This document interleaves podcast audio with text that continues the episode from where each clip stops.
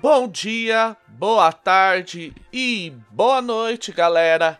Eis Fábio Costa, o seu Mr. Mickey, e estamos no segundo episódio do Rolando Mais 4 Next. O reboot do Rolando Mais 4, que agora não é mais o podcast dos carrascos dos mestres, e sim o podcast daqueles que aceitaram o destino. Hoje vamos começar nesse segundo episódio a velha e boa introdução ao Fate. Sim, nós vamos rebutar a introdução ao Fate. Se você ouviu Rolando Mais 4, você deve lembrar que falamos sobre isso no passado. Mas, como tem gente que tá pegando o Rolando Mais 4 agora de início, a partir do Rolando Mais 4 Next, vamos começar do zero, até também com uma forma de relembrar todos desses princípios básicos do Fate. Então, hoje vamos ter um podcast que vai falar de algo muito importante, que são os aspectos.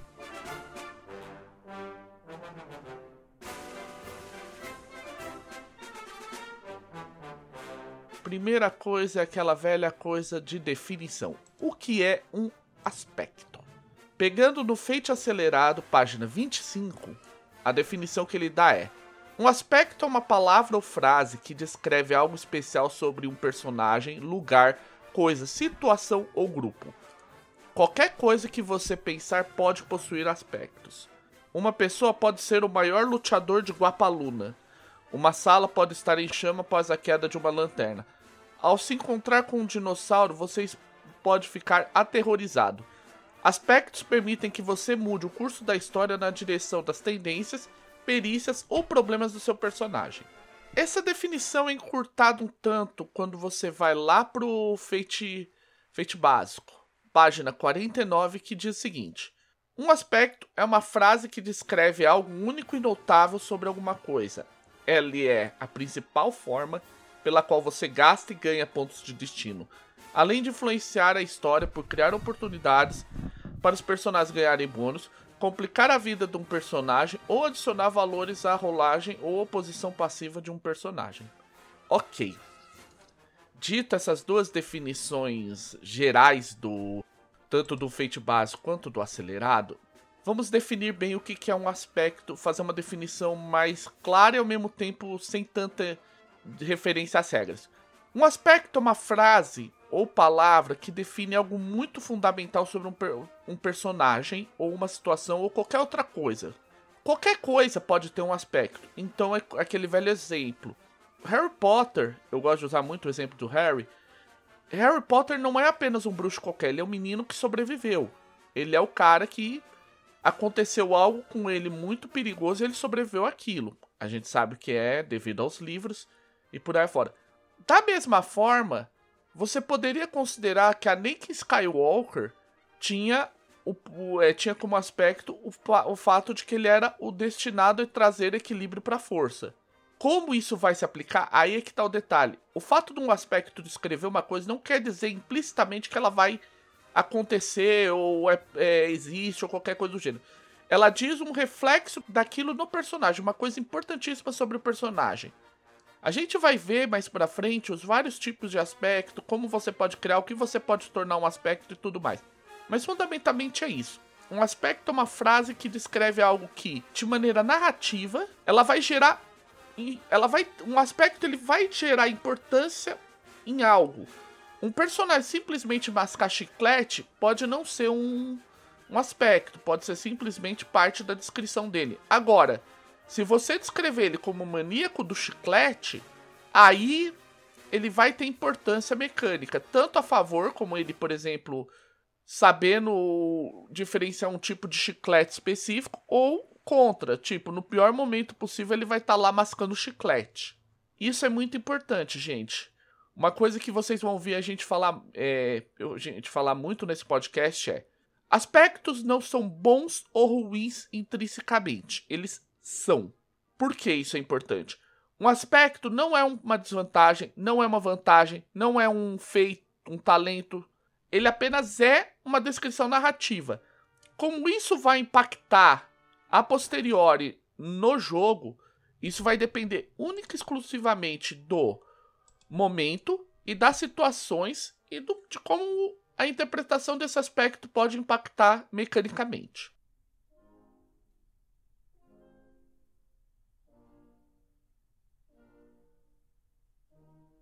Por que, que é importante você descrever o aspecto? A primeira coisa é que o aspecto ele te dá uma ideia do que, que você espera do personagem. Então, por exemplo, se você coloca num um aspecto, por exemplo, que um personagem é o descendente de Olegam, você deixa claro que tipo de personagem ele é. E ao mesmo tempo, isso é importante até já a gente já antecipa isso, você cria o que é chamado de permissões narrativas. Então você criou que existe um reino, uma pessoa chamada Olegam, e que o teu personagem é o herdeiro dela. O que isso vai significar? Pode, vai depender da narrativa, você pode construir a posteriori. Por que isso é importante? Um caso que é muito legal é você pensar em superpoderes. Vamos pensar super-homem. Você chamar o super-homem de o último filho de Krypton indica que existia um planeta chamado Krypton, ou um local, poderia ser uma cidade ou qualquer coisa do gênero. E a última pessoa viva daquele local é ele. Ok, aí, ah, mas como é que você explica a questão? Aí é de voo e por aí fora. Aí é que tá o detalhe. Você pode gerar uma permissão narrativa. Então, o narrador vai pensar assim, pô, os caras de Krypton tem, podem voar, no, é, quando estão no Sol Amarelo podem voar, podem ter super força, coisas do gênero. estando nessa condição, o super-homem pode fazer tudo isso. Ele não precisa pegar ó, façanhas, outras mecânicas para isso.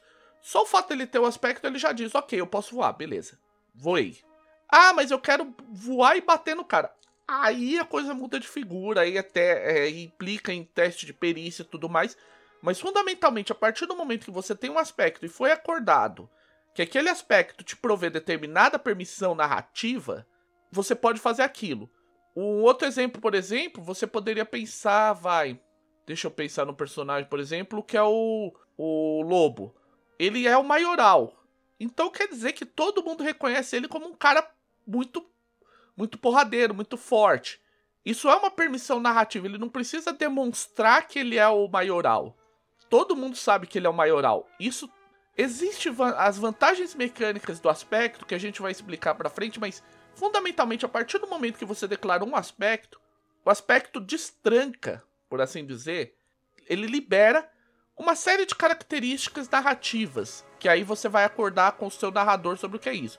Então, se você põe Mago da Cabala Branca, provavelmente o teu personagem vai precisar, eh, vai saber fazer magia automaticamente. Ah, mas por exemplo, eu quero atacar o cara com magia. Aí outros 500.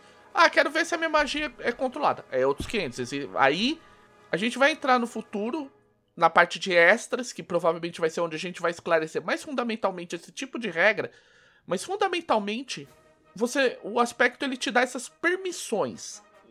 Aqui é o termo importante, é permissão. Nenhuma pessoa, por exemplo, por exemplo, nenhuma pessoa pode voar, mas o filho de Krypton pode. O último filho de Krypton pode. Então é isso que é o importante aqui, é você pensar no conceito da permissão, ou seja, na autorização que o aspecto dá. Isso vale para outras coisas. Então, por exemplo, uma coisa que eu falo até hoje é uma coisa que me ganhou pro Fate é você pode alterar as regras de, de uma região conforme aspectos. Então, por exemplo, você põe uma zona de anti-magia. Você tem um cenário cheio de magia. Você quer colocar um local onde a magia não acontece, você cria o aspecto. Zona de anti-magia. Você acabou com a magia. Naquela, naquela região, a permissão narrativa de anular todos os efeitos mágicos acontece. Não é necessário você criar um monte de regras. Não, aquilo já, o aspecto já determina. Acabou. Não tem magia.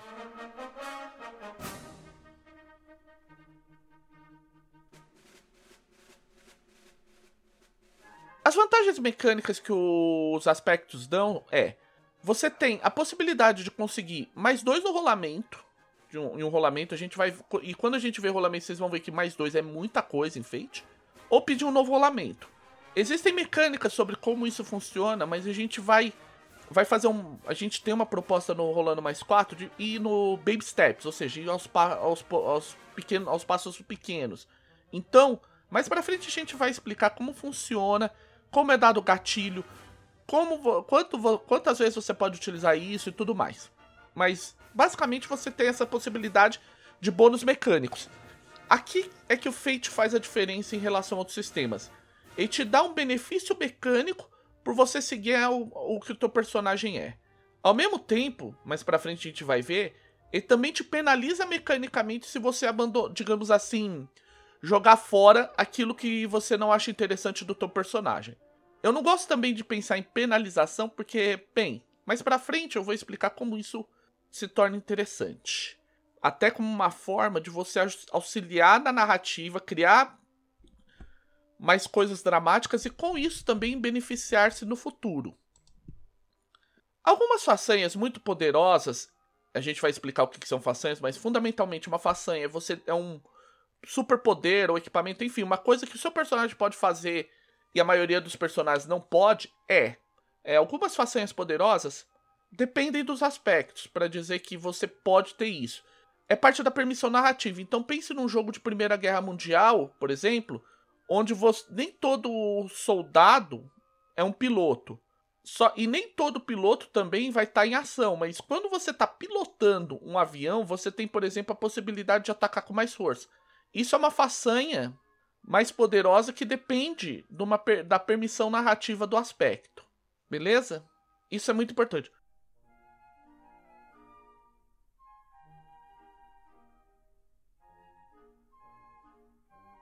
A gente já falou sobre a ligação mecânica do. sobre os aspectos, como eles dão as permissões narrativas e incluem coisas. É legal isso. É muito importante você pensar que o, o aspecto ele liga três pontos que normalmente os RPGs tra tra mais tradicionais trabalham de maneira separada: a narrativa, a mecânica de jogo e a interpretação. O aspecto ele é fundamentalmente uma coisa que interliga essas três. Como? Vamos imaginar o último filho de Krypton, o Super-Homem. Você criou uma parte da história ao dizer que existe Krypton, que esse planeta é de, de criatura de pessoas que, quando no sol amarelo, voam, são super fortes, dá, dá, dá. E com isso, você também proveu vantagem mecânica para o seu personagem em situações de, de combate por aí fora, porque ele voa, porque ele é super forte e tudo mais. E ao mesmo tempo, você ofereceu possibilidades interpretativas, porque o, um, filho de Krypton pode ser não ser necessariamente uma boa pessoa. Lembre-se, ajoelhe diante de Zod você tem essa coisa do comportamento dos, dos kryptonianos não ser exatamente o que a gente chamaria de moral dentro da humanidade. Então, um, um, filho de Krypton pode ser uma pessoa fria, vista como fria e calculista por pessoas comuns. Mas dentro, da, dentro do aspecto dele, enquanto filho de Krypton, aquela interpretação está ok, beleza? Por isso é que é importante entender isso. Como o aspecto ele cria essa, essa ponte entre esses três fatores que normalmente são desassociados. Desassociados ou associados por outros caminhos. No Fate, isso é fundamental para tudo. Então, por exemplo, se você criar no que o teu cenário é um cenário de alta magia, você fez a mesma coisa. Você criou uma ponte entre a sua narrativa, ao determinar que existem existe alta magia, criaturas mágicas e por aí afora, entre a mecânica, porque provavelmente você vai oferecer a possibilidade de ter personagens magos e mesmo personagens que não são magos têm armas mágicas, itens mágicos e tudo mais. E a interpretação. Então você vai ter aquela história dos magos escolásticos, aquela coisa do mago estilo Gandalf, por aí afora. Você criou essa ponte em três pontos, de, entre esses três pontos, através do aspecto, ao, determinar, ao determiná-lo.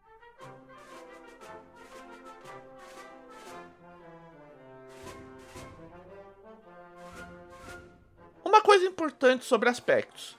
Aspectos podem ser criados, removidos ou alterados. A gente vai explicar mais para frente, quando a gente falar das mecânicas de rolamento por aí fora, como que você cria isso, como que é feito para você dentro do jogo criar aspectos. Mas sim, você pode criar um aspecto.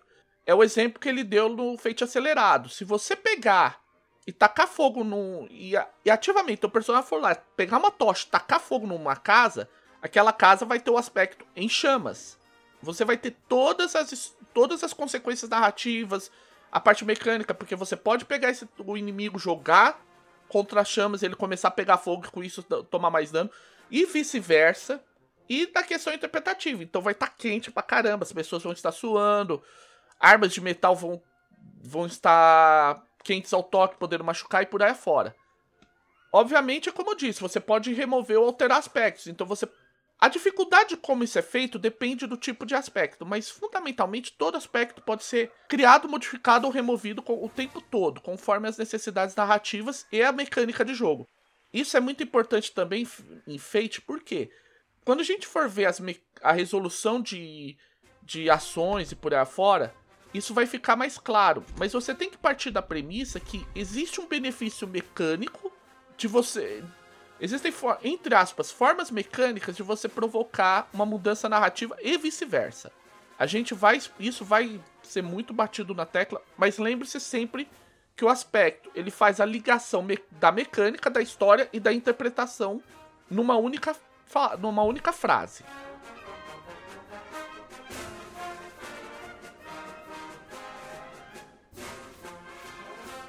Quais são os principais tipos de aspecto? Existem cinco grandes tipos de aspecto: aspectos do personagem, aspectos de uma cena, aspectos de um cenário, impulsos ou consequências. O primeiro, o primeiro tipo, que é o que a gente vai esclarecer mais aqui, é o aspecto de personagem. O aspecto de personagem ele literalmente define quem o personagem é fundamentalmente. Normalmente, aí varia conforme o jogo, a quantidade de aspectos e tal, Cada tipo, conforme as regras de cada jogo baseado em Fate, o número de aspectos de personagem pode variar. No Fate 3, por exemplo, em Espírito do Século, cada personagem podia chegar a ter, ter, ter até 10 aspectos de personagem. Isso foi reduzido no, no Fate acelerado, no Fate básico, para 5. Alguns jogos põem mais, outros põem menos. Alguns jogos travam. Eh, partem da premissa de determinados tipos de aspectos já sem meio pré-estabelecidos, outros são bem soltos, mas fundamentalmente é isso. Os aspectos do personagem, digamos assim, é uma checklist do que o teu personagem é. Então, por exemplo, vamos pensar, vai. Vamos continuar no Superman. O Superman tem último filho de Krypton, super escoteiro, ligado às raízes, é, Liga da Justiça e inimi super inimigos. Eu tô fazendo aqui uma coisa bem rápida, eu não escrevi nada disso, eu pensei aqui, enquanto eu tá, tô gravando, eu pensei nisso. Mas fundamentalmente, esses cinco. Essas cinco frases descrevem o Superman de ponta a ponta. Vocês veem que eu não cito coisa como cueca por cima da calça e coisas do gênero. Por quê? Porque isso não é um. não é tão importante a, no nível narrativo que possa provocar uma vantagem mecânica ou travar demais a interpretação. É o caso, por exemplo, aí, mesmo que ele não ele esteja na forma de Clark Kent, ele ainda pode ter está ligado às suas raízes. Porque ele ainda lembra da sua vida em Pequenópolis. Então você vê que é ligar. É, é importante você sempre pensar nesse tripé por causa disso. Por isso que nem tudo vai ser aspecto. Muitas coisas não vão ser aspecto. Você pode dizer que o cara gosta de andar por aí com uma vara de pescar sem ser um aspecto. Mas, por exemplo, se você tá falando de Gon, de Hunter x Hunter, com certeza a vara de pescar dele é, uma, é um aspecto. Porque ele a utiliza como uma arma muito importante com um monte de técnicas envolvidas, pelo menos até determinado ponto da história. Depois isso muda, mas aí é outros 500. Dito isso, isso é muito importante até para quem for jogar Fate. Sempre leia os aspectos dos personagens, porque eles vão dar uma ideia de como a cabeça do cara funciona. Mais para frente a gente vai ver como escrever corretamente um aspecto dá muito mais ideia sobre como o personagem funciona. Seguindo adiante. Aspecto de cena. O que é um aspecto de cena? Normalmente, quando você resolve uma ação, especificamente uma ação de criar vantagem, e a gente vai explicar sobre isso mais pra frente, você gera aspectos da cena. Você cria situações narrativas tão importantes que elas influenciam na mecânica. Então, se você invocou Cthulhu, você criou uma aura de terror, por exemplo. Uma aura de terror insano. Se você. O, o, exemplo que a gente citou anteriormente, se você pega uma tocha e taca fogo numa casa de palha, aquela casa tá em chamas. Se o super-homem vai e tá lutando contra o Brainiac, arremessa o Brainiac contra um prédio e o prédio desaba, você tem destroços de prédio por todo lado, o que é um aspecto de cena. Por que isso é importante? Porque como um aspecto de cena, ele pode ser usado para todos os benefícios mecânicos que a gente citou anteriormente. Então, por exemplo, o Brainiac vai querer responder ao Super-Homem, ele pode pegar os escombros que ele, do, do prédio e arre, literalmente arremessar eles contra o super-homem, recebendo as vantagens mecânicas sobre ele, sobre isso. Isso é muito, muito importante, gente. Lembre-se sempre que dessa parte. Aspectos de cena tem toda uma série de regras para como eles são gerados, mas a gente, como eu disse, a gente vai explicar isso mais para frente. Mas fundamentalmente, todo aspecto de cena ele é criado e ele tem uma duração, digamos assim, razoavelmente curta. Diferentemente dos, dos aspectos de personagem que alteram, são passíveis de serem alterados ou removidos com uma certa dificuldade, aspectos de cena estão aparecendo o tempo todo. O tempo todo você está aparecendo uma, um aspecto de cena. Aquela história. A casa não vai ficar indefinidamente em chamas. Tipo, você vai ficar. Vai botar ela em chamas, daqui a três aventuras ela vai estar tá lá pegando fogo ainda. Não. Normalmente, o aspecto ele desaparece assim que acaba a cena ou que, a sua, que deixe de ser relevante. Então, por exemplo, uma vez que a casa tenha sido reduzida a cinzas, aquele aspecto de em chamas desaparece. Obviamente, aspectos podem de passar de cena para cena e por aí fora. Se você tá apavorado por causa que você viu Cthulhu, é, Cthulhu tá ali e, e passa-se várias cenas, aquela aura de terror insano que foi estabelecida quando Cthulhu foi invocado, continua ali, enquanto Cthulhu estiver ali. Basicamente é isso. Enquanto existe, não há ativamente algo que você remova aquele aspecto, aquele aspecto fica, só que ele desaparece mais rápido, por exemplo, que um aspecto de personagem. É importante sempre lembrar disso, que os aspectos de cena eles costumam desaparecer mais rápido do que um aspecto de personagem, até pela sua própria característica de ser um aspecto relativo àquela determinada cena. Aspectos de cenário, que é o, terceiro tipo de aspecto. Esse é aspe esses aspectos, eles são basicamente aspectos que definem como funciona aquele cenário onde você está jogando, seja uma aventura rápida, seja uma campanha longa. Por exemplo, vamos imaginar, vai Star Wars. Star Wars você tem lá no início é uma era de guerra civil. Beleza. Você tem claro um aspecto guerra civil num cenário de Star Wars na na trilogia original. Porque esse aspecto ele segue o tempo todo, a, o tempo todo, ele vai ele permeia o cenário. Então, ele oferece uma série de permissões, ele diz, por exemplo, que existe existe uma rebelião, ele oferece permissões para os personagens jogar com rebeldes, ele oferece a questão de que existe uma, algum tipo de contraponto, que no caso é o Império, e ele vai se seguindo assim até a queda do Império. Caiu o Império, aí o aspecto muda. Pode é mudado, alterado ou removido. Mas, pelo menos por um bom arco, ele continua o mesmo. Em Fate, normalmente se parte da premissa que existam poucos aspectos de cenário, então se sugere em torno de quatro aspectos. Dois com uma efetividade cotidiana, ou seja, por exemplo, no caso, Guerra Civil e o Terrível Império, e dois que são pendentes, ou seja, coisas que estão vindo, por exemplo, o Retorno dos Jedi e a Queda do Império. Isso é uma forma que tem. Quando você. Se você lê o Fate básico, você vai ver que na parte de criação de, de campanhas ele sugere isso. Você estabelecer esses aspectos. E esses aspectos eles estão influentes o tempo todo. Como todos os aspectos. É muito difícil você remover um aspecto desse. Normalmente você leva muito tempo. Quando a gente falar de experiência em Fate, a gente vai tratar sobre como esses aspectos podem ser removidos. Mas fundamentalmente é isso. O aspecto de cenário é um aspecto que determina o que está acontecendo de maneira fundamental. Você pode pensar, por exemplo, em Avatar Lenda de Yang, que você tem a busca do Avatar como um aspecto de, de cenário. Ou, ou também vai para pensar em Hunter x Hunter. No primeiro arco, que é o arco do Exame Hunter, você tem lá o Exame Hunter como um aspecto de cenário. Ou seja, tudo está acontecendo ao redor desse desse exame Hunter. Ah, depois foi pra eles procurando é, sobre o exame secreto dos Hunters, que é você descobrir a ideia do NEM e da aura. Sim, aí você mudou o aspecto para o exame secreto de Hunters. É nesse naipe que a gente está falando de, de, como funciona o aspecto de cenário. Ele é usável pelos personagens? Sim, ele é usável pelos personagens também. Você sempre pode invocar o fato de utilizar ele a favor ou contra você. Novamente, a gente vai reforçar bastante isso conforme os podcasts, mas fundamentalmente você vai poder utilizar esses aspectos.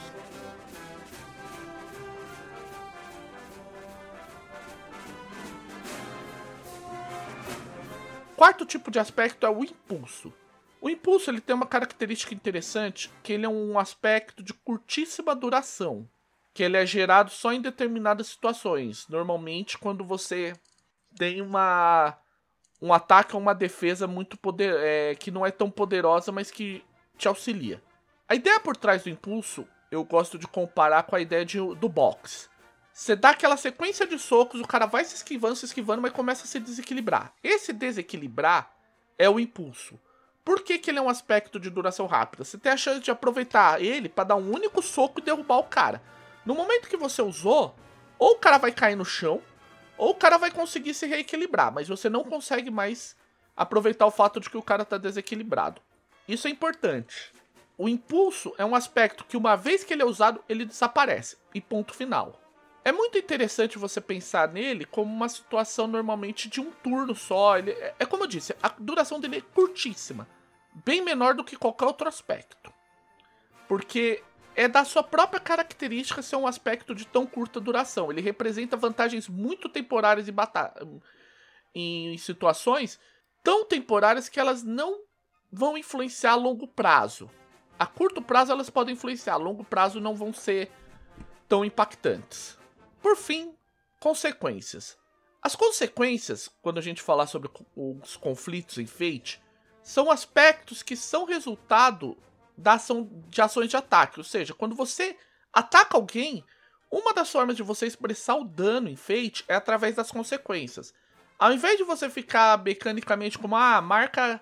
Você tem X pontos de vida, é, você levou X pontos de vida, você tem que absorver não sei quantos dados de dano, você tem uma coisa real. Então, por exemplo, a consequ... uma consequência pode ser, por exemplo, braço quebrado, ou se você está pensando em combate social, reputação manchada, combate mental, mentalmente desestabilizado, combate psíquico, é insanidade temporária e outros aspectos que vão sendo aplicados ao personagem. Existe um limite de quantos quantas consequências um, um mesmo personagem pode sofrer. Mas esses, é, essa, esses limites a gente vai esclarecer mais pra frente quando a gente falar de conflito. Mas é sempre bom lembrar que um aspecto de consequência é um aspecto que tá no personagem. Isso quer dizer que só o, o personagem só vai sofrer as consequências negativas de um aspecto de consequência? Eu, particularmente, eu, Fábio, prefiro pensar que ele é um aspecto como qualquer outro, então o próprio personagem pode utilizá-lo. Eu gosto de lembrar muito aí para quem conhece o caso de Canin Dragon. Canin Dragon aí pra molecada millennial, Canin Dragon era um vilão do Tokusatsu do Jiraiya, onde basicamente ele se entupia de bebida, ele era só um bêbado, basicamente era uma consequência de ele se entupir de bebida, que quando o Jiraiya ia atacar, utilizava essa consequência contra, contra o Jiraiya para aumentar seu, a imprevisibilidade dos seus golpes, ou seja, dificultar, dificultar a defesa do Jiraiya. Isso é uma maneira inteligente de utilizar consequências. Eu, particularmente, sou muito a favor de. Se você tem uma consequência, mas você consegue utilizar ela de uma maneira narrativamente interessante, criativa e que provoca um impacto sério numa cena, você pode se beneficiar dela como qualquer outro aspecto. Há quem diga que consequências não podem ser usadas a qualquer momento. Eu acho que a melhor forma é você negociar com o teu narrador e ver. Vai ser isso? Vai. Não vai ser isso? Então não vai. Você não vai poder utilizar. Mas as consequências, seus inimigos podem, obviamente, utilizar contra você. Essas consequências.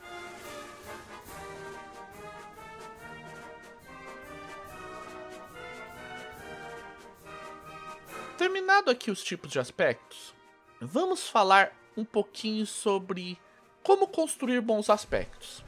A primeira coisa, gente, como eu disse lá em cima e vocês vão ouvir eu falando bastante, Fate é muito mais gramático que matemático. Ao criar o seu aspecto, pensa, pense de maneira narrativa.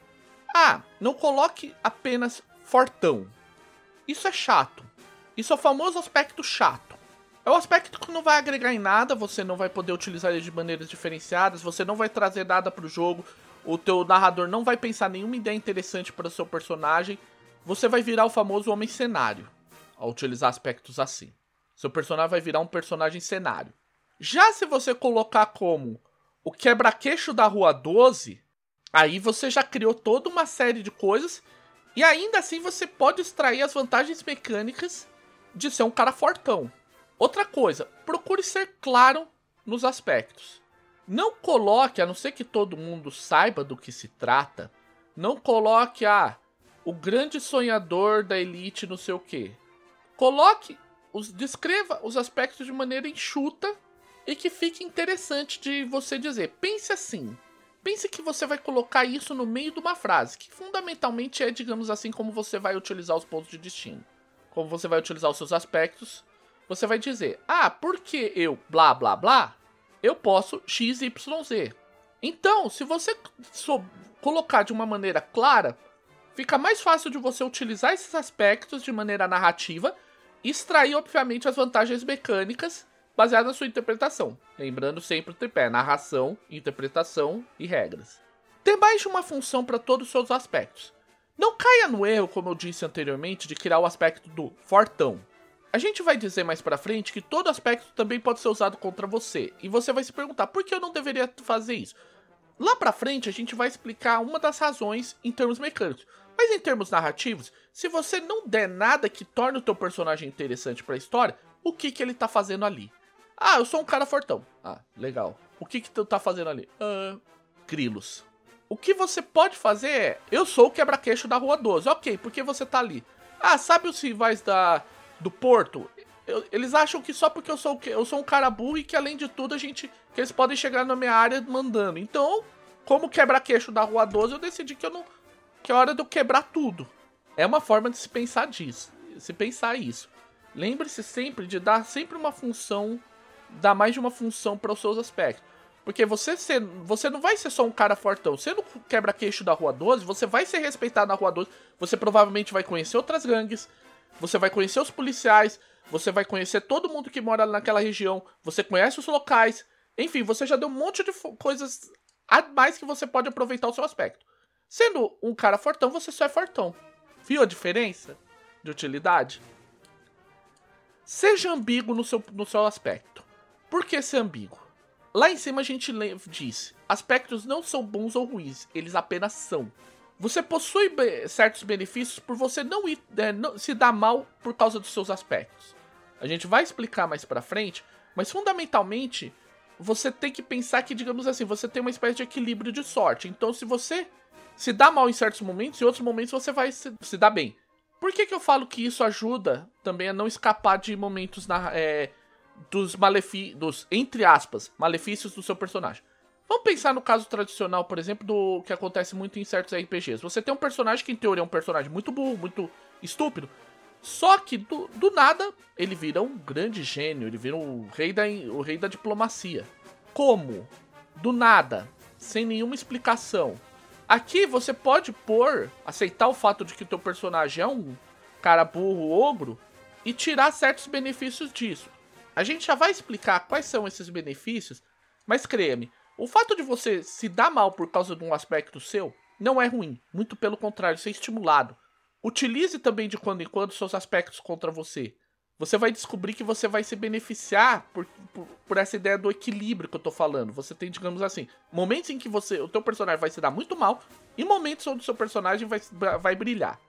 Aproveite os momentos em que seu personagem vai se dar mal, se dê mal naqueles momentos, para quando seu personagem precisar se dar muito bem, você ter como extrapolar o teu personagem, aproveitar e ser o, tomar para si o, a presença de tela. É aquele momento que o teu personagem vai brilhar, o momento que literalmente a luzinha cai em cima de você é aquela hora.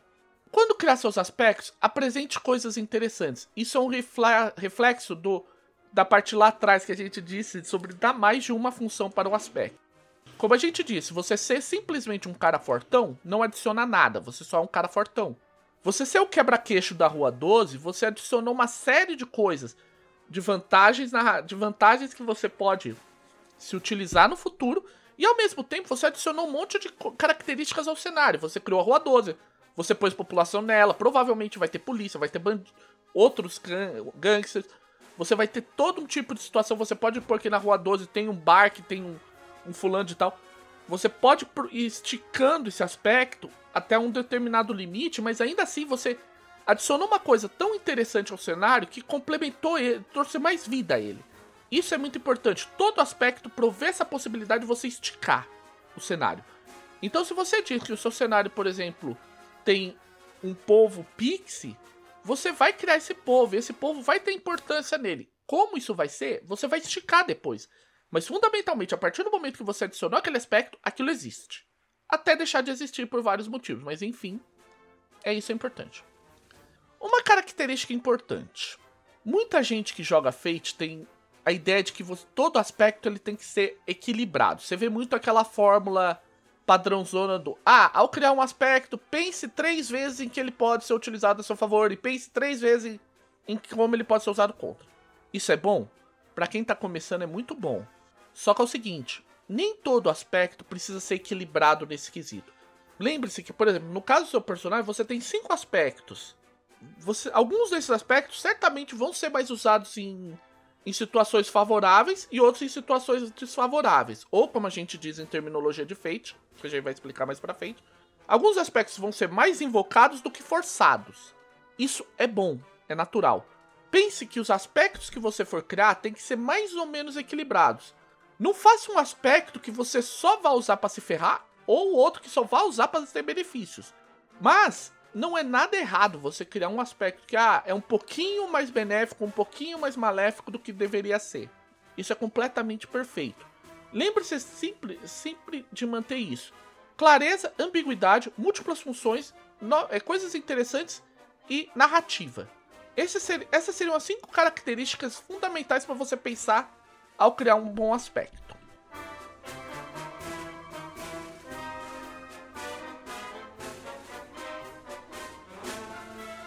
você, a gente já disse que existem formas de utilizar os aspectos, né? A gente agora vai descrever corretamente as cinco, essas duas formas que tem de se utilizar o aspecto. Na verdade, as três. E a gente vai introduzir um conceito importante que a gente vai ouvir falar muito pra frente, que é de ponto de destino. Você não pode usar indefinidamente seus aspectos. Os seus aspectos, eles te dão vantagens mecânicas em determinadas situações especiais. Como você determina essas situações? Todo personagem começa o jogo com um determinado número de pontos de destino. A gente vai explicar mais para frente como isso é determinado, mas fundamentalmente cada ponto de destino é uma chance que você tem de utilizar um aspecto qualquer. Obviamente existem detalhes mais profundos, mas fundamentalmente é isso.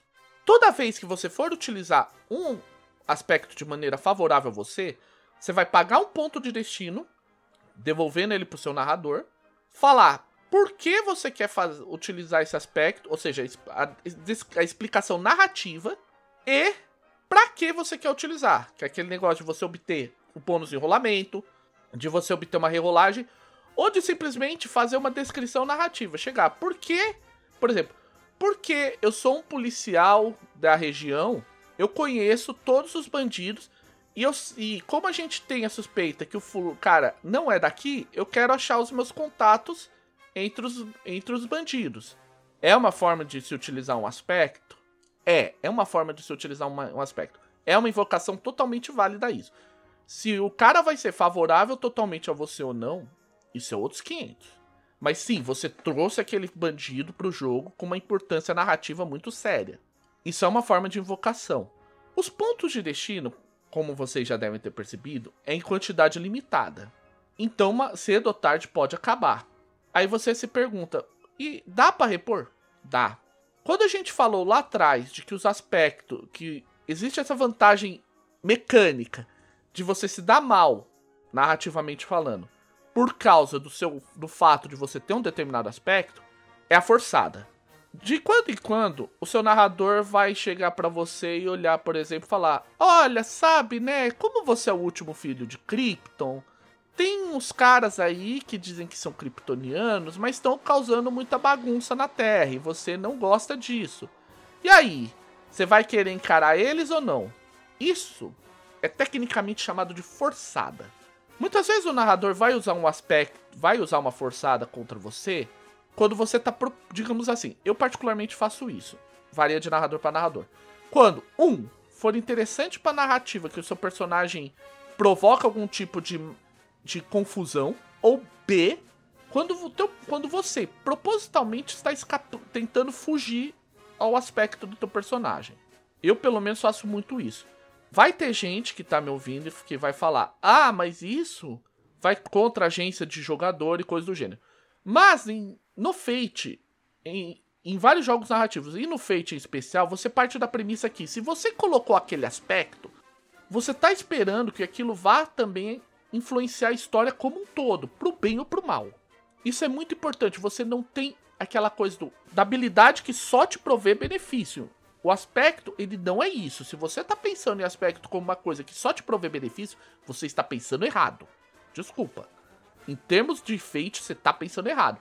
Qualquer outro jogo de RPG, beleza. Só que aí é outros jogos. No Fate, o, a ideia por trás dos aspectos é ele funciona como uma descrição narrativa do cenário, uma coisa que ela determina o que o teu personagem é o tempo todo. Ela, digamos assim, até ele ser mudado ou suprimido de alguma forma, ele é o tempo todo ativo. Ele tá o tempo todo funcional. Então, se você diz que você é um paladino o tempo todo, você é um paladino o tempo todo. Não dá assim, ah, eu sou um clérigo da paz e de repente, quando você vai pro combate, ah, vou porrar esse canalha. Não. Para isso a forçada existe. Aí você vai pensar, pô, é chato. Vamos lá. Primeira coisa, você não precisa aceitar forçado.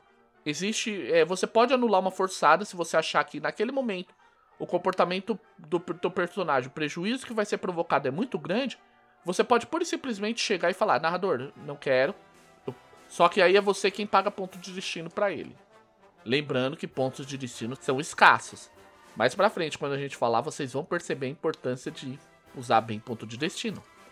Por outro lado, você, se você aceitar a forçada, ao final da cena, você vai receber um ponto de destino. Esse ponto de destino é separado e no fim da cena ele é entregue a você. Ah, por que não de imediato? Porque a força é, ia cair naquela história. Ah, eu recebi um ponto de destino, agora eu vou invocar um outro aspecto para resolver o problema que eu, que eu criei. Isso não daria nenhuma vantagem. Isso simples, simplesmente iria atrasar o jogo e tornaria as coisas chatas. Porque a ideia por trás de uma forçada não é necessariamente prejudicar o personagem. Não é. Na realidade, nunca é prejudicar o personagem. É criar uma situação que permita ao personagem se encontrar diante dos seus problemas e tentar resolvê-los de uma maneira mais difícil. Eles mudam o rumo da história e colocam o personagem em problema. Isso é uma coisa importante sobre o, a forçada. Por isso que o ponto de destino não é entregue de imediato. Mas sim, muitas vezes é bom você utilizar uma forçada para ganhar um ponto de destino. Afinal de contas, você, você tem que lembrar que os pontos de destino são utilizados em invocação. E se você for esperto bastante, você se estoca e no momento certo, quando você for lá enfrentar o grande vilão, aí é a hora que você vai pegar e Hulk esmaga, cara. Aí é que você vai ter todas as benesses possíveis e imagináveis dos seus aspectos. Por que eu falei disso também? Porque é importante notar que existem invocações hostis. Existem situações em que o seu personagem vai ser invocado de maneira hostil em relação ao seu aspecto. Ah, você é um paladino, você não pode me matar. Isso é uma invocação hostil.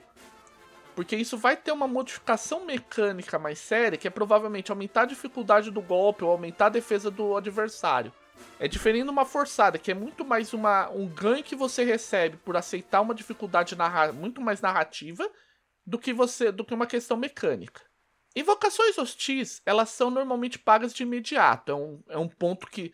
Aí depois, quando a gente falar mais profundamente sobre a questão da economia dos pontos de destino, vocês, é, vocês vão ver que o ponto de. O, a invocação ela vai de um personagem para outro personagem. Enquanto as forçadas, elas, digamos assim, elas saem de uma espécie de, de pool, entre aspas, infinito, que representa, digamos assim, seria o orçamento do filme. Eu gosto de comparar com a ideia de um filme onde você tem o orçamento e as forçadas saem do orçamento do filme. Com isso, a gente esclarece muito a questão do, dos aspectos de como funciona a questão de invocação e forçada. Novamente, a gente vai atualizar esse assunto, vamos aprofundar mais conforme os podcasts forem saindo, mas de imediato, essa é a mecânica básica envolvendo forçadas e invocações. A gente vai melhorar isso no futuro, mas por agora é mais do que o suficiente.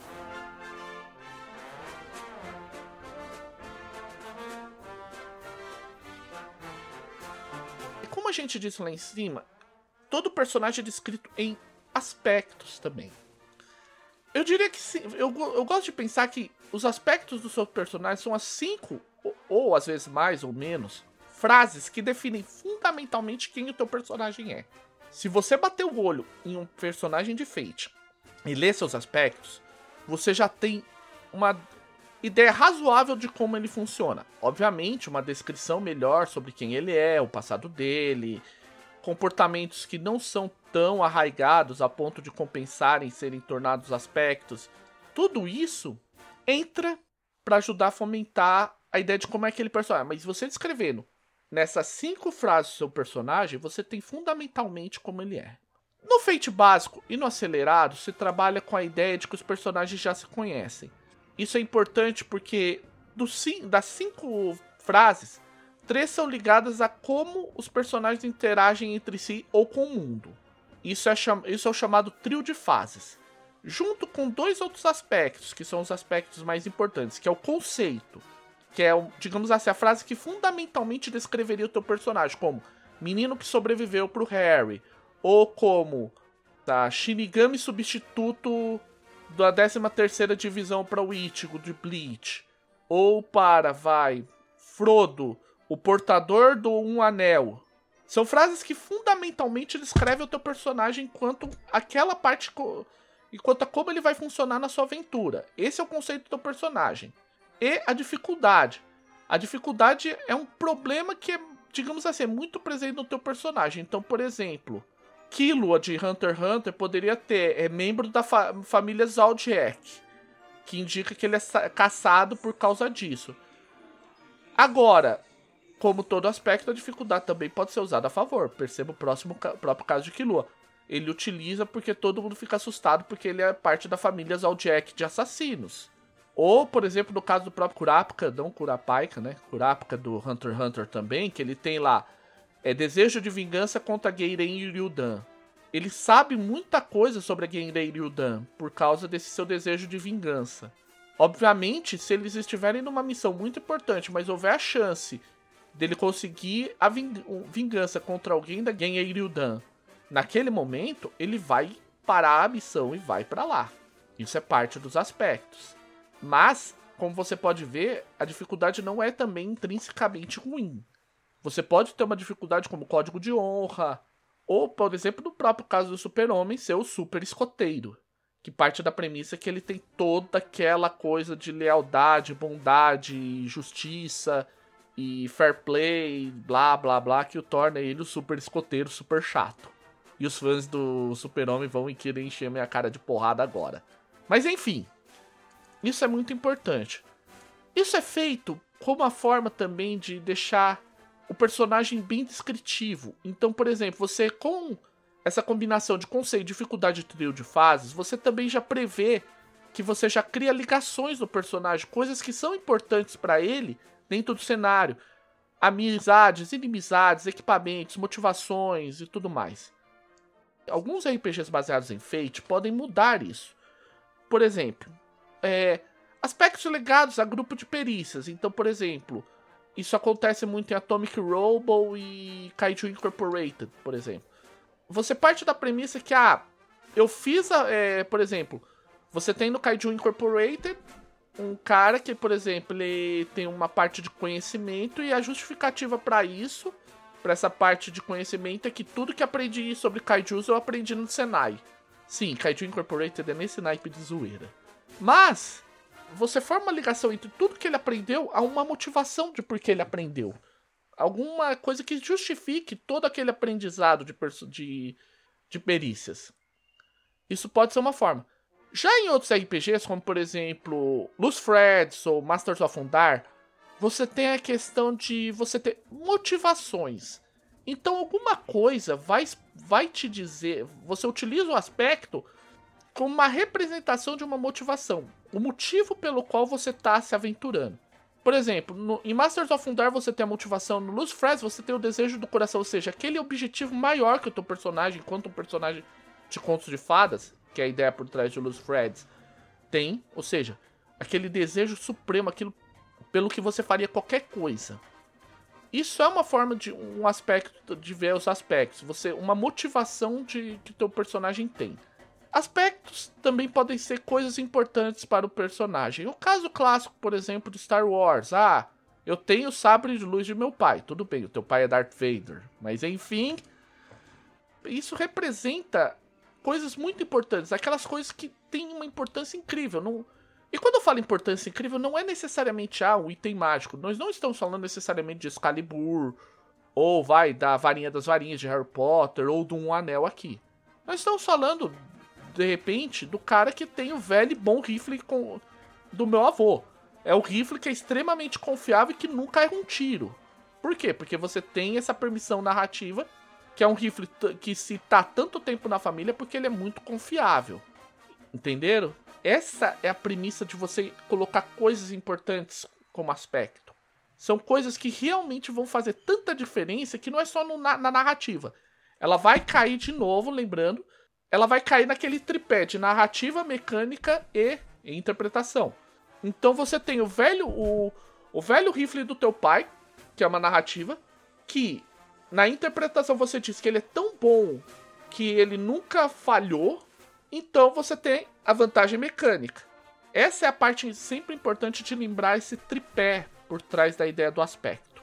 É parte do você entender que o aspecto ele é e ele tem vantagens nesses três tripés. Uma coisa um pouco mais rara, mas que eu acho legal também de você, até como uma forma de você pensar quando você for escrever aspectos seus, mesmo que você utilize a mecânica tradicional, conceito de dificuldade de trio de fases, ou então se o teu narrador quiser fazer personagens que ainda não se conhecem e eliminar o trio de fases, você sempre pode pensar nos seus aspectos como respostas a perguntas. Por exemplo, Imaginemos assim, um, aí uma ideia, no futuro vai sair um cenário meu sobre esse tipo de coisa. Você está jogando com crianças que vivem numa cidade e se divertem como uma turma. E o teu personagem é encrenqueiro. Provavelmente um dos seus aspectos vai responder a famosa pergunta: Por que você se mete tanto em encrenca? Tipo, o que leva você a se enfiar em tanta roubada, mesmo você sabendo que você pode se dar mal? Ah, é porque eu me divirto. Ah, é porque as pessoas não confiam, não acreditam que eu, que eu tô falando a verdade. Ah, é por causa disso, disso, disso. E aí você tem esse aspecto que é essa resposta a essa pergunta. Isso é uma forma de você avaliar, até como uma maneira de você também pensar bem os seus aspectos de maneiras bem diferentes.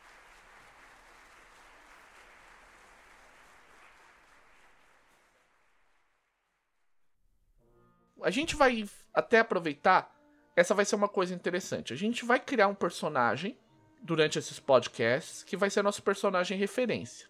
Eu escolhi, no caso, como cenário para isso, o cenário de Loose Threads, é um cenário dos World of Adventure, de personagens de contos de fadas que são desajustados. Basicamente, o que nós vamos fazer aqui é criar qual é a desse personagem novo, desse personagem diferente, e a gente vai criar ele segundo essa série. O Los Freds é um cenário sobre personagens de contos de fadas que ainda não tiveram seu final feliz. Ou tiveram e não gostaram nada dele. Isso é de uma maneira. Isso é um, é um. Esse é um cenário muito legal. Eu particularmente aconselho qualquer pessoa a dar uma olhada, porque é muito divertido. É como ele diz aqui: existem dois tipos de personagens ideais.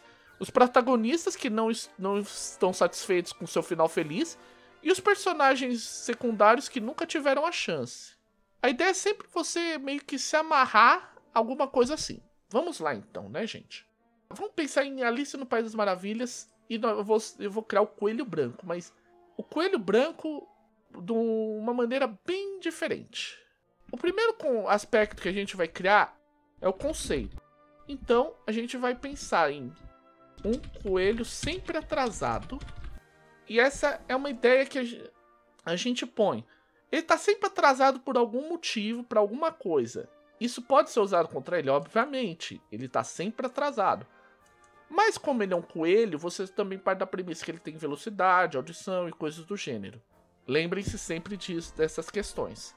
Eu escolhi Freds propositalmente porque ele foge um tanto ao padrão do Fate básico, Fate acelerado. Isso é até uma forma de estimular vocês a darem uma olhada nos livros e tal, nos livros de regras novas e de cenários para Fate, quando você olhar eles, ver que tipo de aspectos são esperados dentro daquele cenário.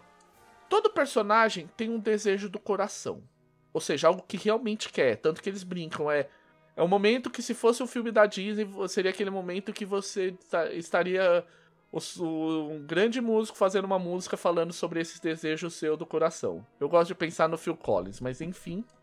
Vamos pensar no desejo do coração desse nosso coelho. Qual seria o desejo do coração dele? Desejo por um pouco de paz e sossego. Parece um desejo estranho para alguém que está se aventurando, é? Mas de repente é porque todo lugar que ele vai, ele não acha paz e sossego. Entenderam? Então, tudo isso é importante na hora de você considerar o desejo do. O, os aspectos. No caso aqui foi o desejo do coração. Poderia ser uma dificuldade, poderia ser uma motivação, poderia ser qualquer aspecto. Continuando, existe um terceiro aspecto que é chamado tensão.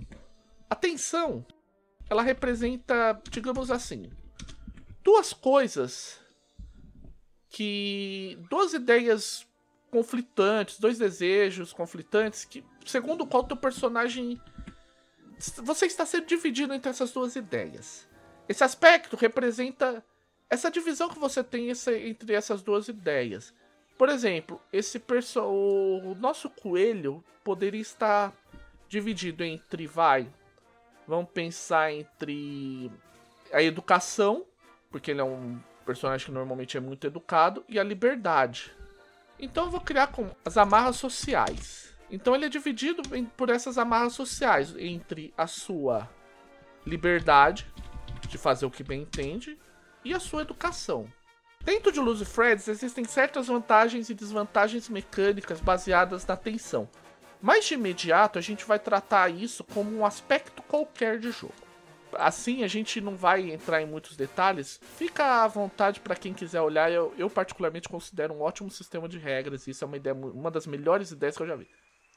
O phase trio dele, ele trabalha com o trio de fases baseado em uma variante do conto dos contos de Barba Azul, que é o conto do Senhor Raposo.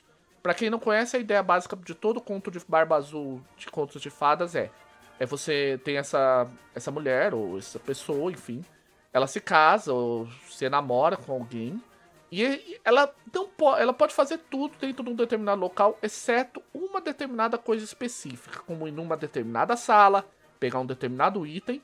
E a partir do momento que ela faz, tudo degringola para dar ruim.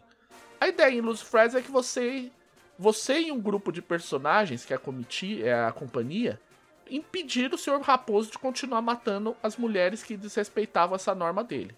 Então, a primeira coisa que a gente vai fazer nesse phase trio, observando a ideia por trás, é primeiro como os personagens se encontraram. Isso ativa a ideia de você definir a motivação ou método que seu personagem adota ao resolver as coisas. Vamos pensar nesse nosso coelho. Eu gosto de pensar que esse coelho, como ele é o coelho da Alice do País das Maravilhas, ele é muito educado e ao mesmo tempo ele é muito inteligente e muito vamos dizer assim, certinho. Então, a motivação, ou o método dele é muito, o método dele é sempre ver as coisas como elas são, não como esperamos como, que elas devem ser. Curiosamente, gente, tudo isso que eu tô falando aqui com vocês, eu estou pensando. Vocês provavelmente estão ouvindo de fundo aí o barulho do meu teclado, porque eu estou escrevendo isso on the fly. Isso vai ser incluído no podcast para vocês verem a evolução desse nosso coelho do país da Alice no País da Maravilha. Em seguida, a gente cria um. Ele sugere que a gente crie um primeiro relacionamento. A ideia por trás é, é simples. A gente resolveu essa encrenca, só que esse grupo, essa companhia resolveu a encrenca. Só que a gente tinha todos os motivos do mundo para, ok, cada um vira pro seu lado e vai embora. Só que a gente olha um pro outro e pensa, pô, a gente pode se complementar por vários motivos. Esse primeiro momento, vamos dizer assim, que a gente pensa isso, forma uma, um primeiro relacionamento. Aí vamos pensar no relacionamento. Por exemplo, por algum motivo você tem o filho da Lobamá junto com você.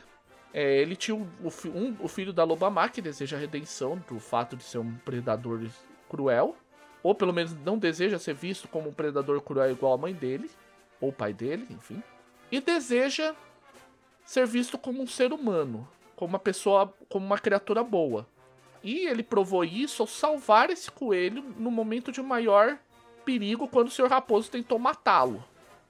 Então, o relacionamento que o nosso coelho teria é: devo minha vida ao filho da loba má. Esse é o primeiro relacionamento. E no segundo relacionamento, que ainda é parte do trio de fases do Fate aqui no Los Freds, tem outro relacionamento.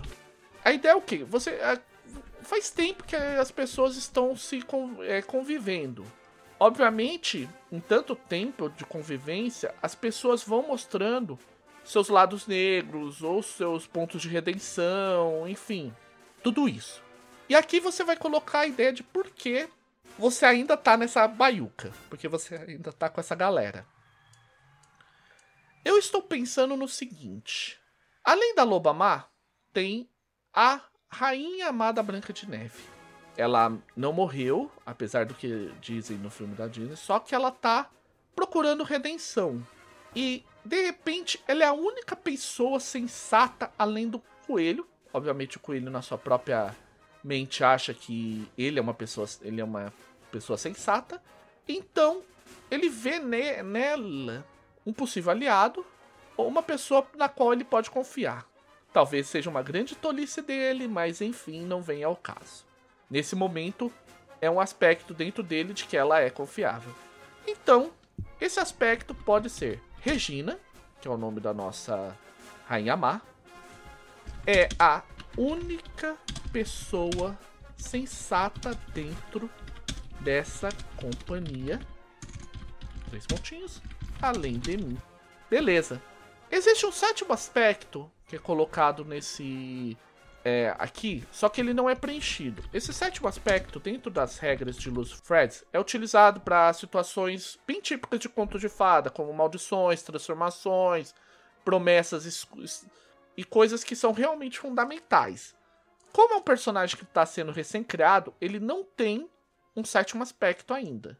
Se fosse um personagem que a gente tivesse mais tempo, a gente poderia colocar aspe algum aspecto de uma maldição ou de uma transformação que ele sofreu, uma promessa de de repente voltar a encontrar Alice para lhe entregar o, o chapéu do chapeleiro louco que ele encontrou, que ele encontrou ou qualquer coisa que o valha.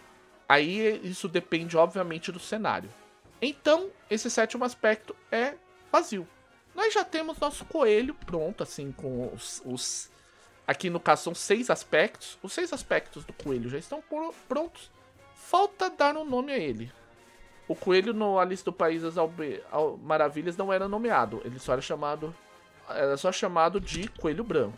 Então vamos chamá-lo, por exemplo, de Albertine, que é um nome bem posh, bem pomposo de nome britânico bem pomposo. Então a gente vai chamá-lo de Albertine, o Coelho Branco.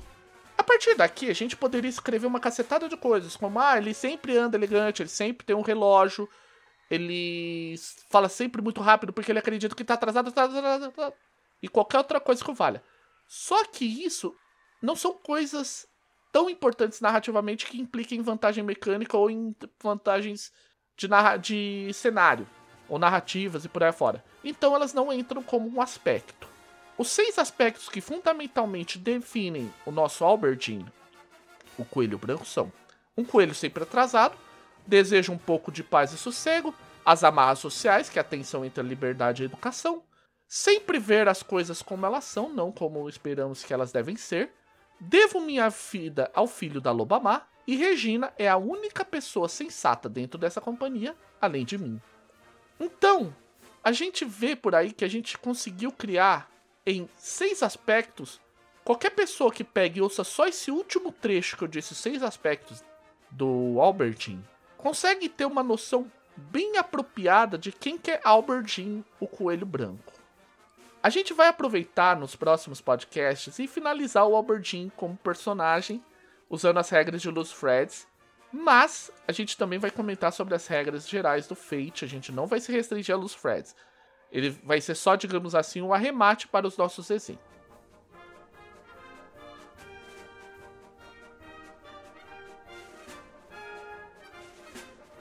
Espero que tenha ficado claro nesse podcast a base sobre o que é um aspecto. Como eu disse, vamos ter muito o que falar sobre como são os aspectos, enfeite, por aí afora.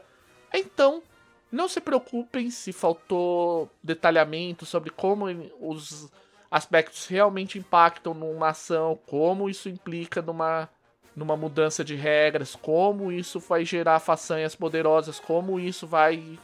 qualquer outra coisa relacionada aos aspectos. A gente vai esclarecer todas as dúvidas sobre a importância dos aspectos durante os próximos podcasts. E qualquer dúvida que você que tenha ficado sobre, sobre como funcionam os aspectos e tudo mais que tenha ficado desse podcast, lembre-se sempre de mandar o um e-mail para rolando mais 4 gmail.com comentar no Facebook na comunidade Feite Brasil com a hashtag rolando mais 4 ou então, e isso é uma novidade, correr atrás da gente na nossa página Rolando Mais 4 no Facebook. Além da página da gente, que é rolando mais 4.gitlab.io. Mandem suas sugestões, suas dúvidas, seus questionamentos, suas críticas, para a gente poder cada vez mais melhorar esse podcast. No próximo podcast, a gente vai falar sobre as perícias e abordagens, sobre por que da existência da pirâmide de perícias, que é algo que muita gente tem dúvida, e sobre como a gente vai também fazer uma introdução rápida sobre os rolamentos em Fate. Então, a gente fica por aqui nesse episódio de hoje. No próximo episódio a gente vai fazer as perícias do Albertine, o nosso coelho branco. E fica aí. Esperamos que vocês tenham aproveitado bastante esse podcast e nos encontramos no próximo, daqui a provavelmente 15 dias.